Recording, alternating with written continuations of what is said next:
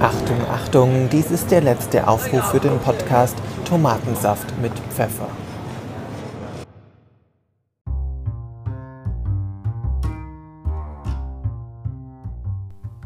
Und damit ein herzliches Willkommen zur dritten Podcast-Folge hier bei Tomatensaft mit Pfeffer. Und heute geht es um das Thema, wie wir ein glückliches und zufriedeneres Leben führen können.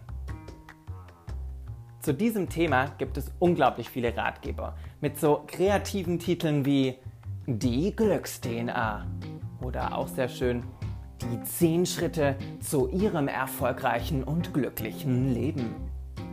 Und wer sich jetzt so denkt, ah, so ein Ratgeber ist jetzt nicht ganz so meins, gar kein Problem. Es gibt auch ganz tolle Seminarangebote von hochprofessionellen Life-Coaches wo man zum Beispiel ein Wochenende auf irgendeiner Almhütte verbringt, um dann wieder in Balance zu kommen.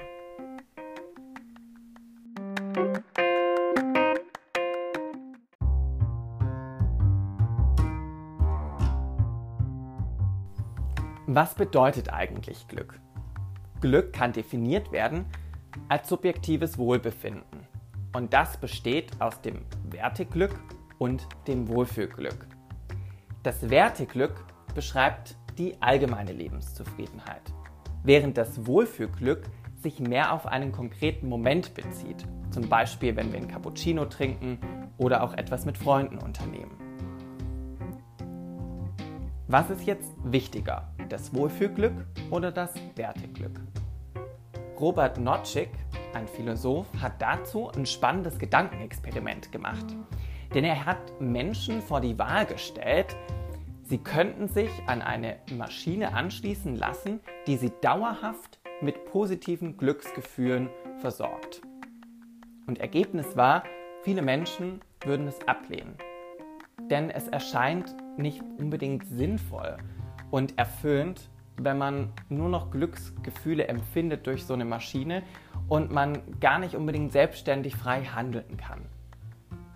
Es wurde deutlich, um ein glückliches Leben führen zu können, braucht es beides. Wir brauchen das Wohlfühlglück, aber eben auch das Werteglück.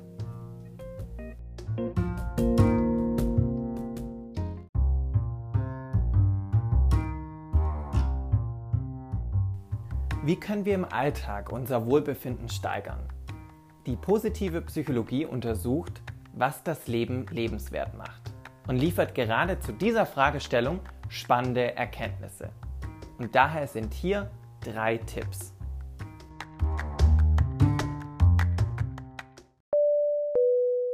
Meine Damen und Herren, wir beginnen nun mit dem Bordservice. Tipp Nummer 1. Regelmäßige Bewegung. Studien haben gezeigt, wer sich regelmäßig bewegt und sportlich aktiv ist, ist glücklicher. Und das liegt zum einen daran, dass unser Körper beim Sport Glückshormone freisetzt, die unser Wohlbefinden steigern. Wir müssen jetzt nicht zum Extremsportler mutieren. Es reicht auch schon aus, wenn wir den Alltag möglichst aktiv gestalten. Zum Beispiel dadurch, dass wir statt dem Aufzug die Treppe verwenden. Oder wenn wir mit öffentlichen Verkehrsmitteln unterwegs sind, mal eine Haltestelle früher aussteigen und den Rest zu Fuß gehen. Oder zum Beispiel auch häufiger das Fahrrad zu verwenden. Das alles sind Möglichkeiten, um im Alltag mehr Bewegung einzubauen. Und das hilft uns, ein glücklicheres und zufriedeneres Leben zu führen.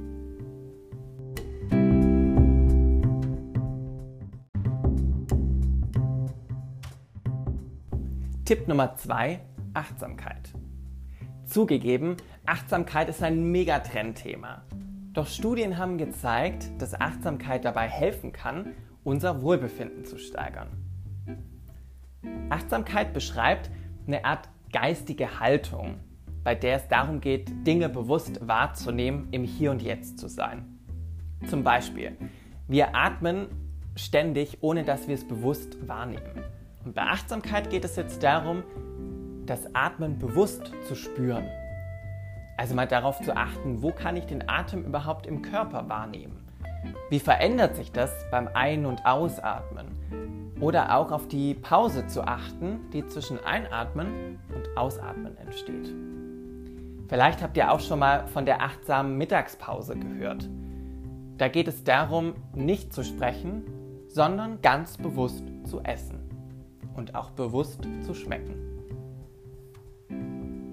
Weitere Möglichkeiten für Achtsamkeit, zum Beispiel, es gibt auch zahlreiche Meditations-Apps.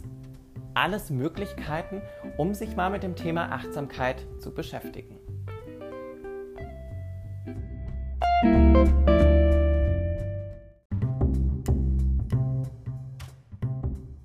Tipp Nummer 3. Dankbarkeit. Die positive Psychologie hat untersucht, warum Menschen, die schwierige Ausgangsbedingungen im Leben hatten oder mit besonderen Herausforderungen konfrontiert wurden, trotz dessen ein glückliches und zufriedenes Leben führen. Und eine Erkenntnis war, es liegt an dem Thema Dankbarkeit. Dankbarkeit kann sich in ganz vielen unterschiedlichen Arten und Weisen zeigen. Zum Beispiel, wir können dankbar sein dafür, dass wir ein Dach über den Kopf haben. Dass unser Kühlschrank gefüllt ist mit Lebensmitteln und wir Geld haben, Nahrung zu kaufen. Dass wir Zugang zu Wasser haben. Dass wir zur Schule gehen können. Dass wir einen Job haben. Wir können dankbar sein für unsere Beziehungen, für Familie, für Freunde. Wir können dankbar dafür sein, dass wir eine schwere Erkrankung überwunden haben. Wir können dankbar dafür sein, dass wir aktuell im Urlaub sind. Wir können dankbar dafür sein, dass wir Menschen in unserem Leben haben, die in Notlagen für uns da sind. Das alles sind Möglichkeiten, wofür wir dankbar sein können. Wichtig ist, das immer wieder sich bewusst zu machen. Und eine Übung kann hierbei helfen, das sogenannte Dankbarkeitstagebuch. Man schreibt für einen gewissen Zeitraum, das kann mal eine Woche sein, ein Monat oder aber auch ein halbes Jahr, jeden Tag drei Dinge auf, für die man heute dankbar ist. Und das, was mit der Zeit passiert, dass es immer leichter fallen wird, Dinge zu finden, wofür man dankbar ist. Die Wahrnehmung verändert sich und dadurch steigert sich auch unser Wohlbefinden.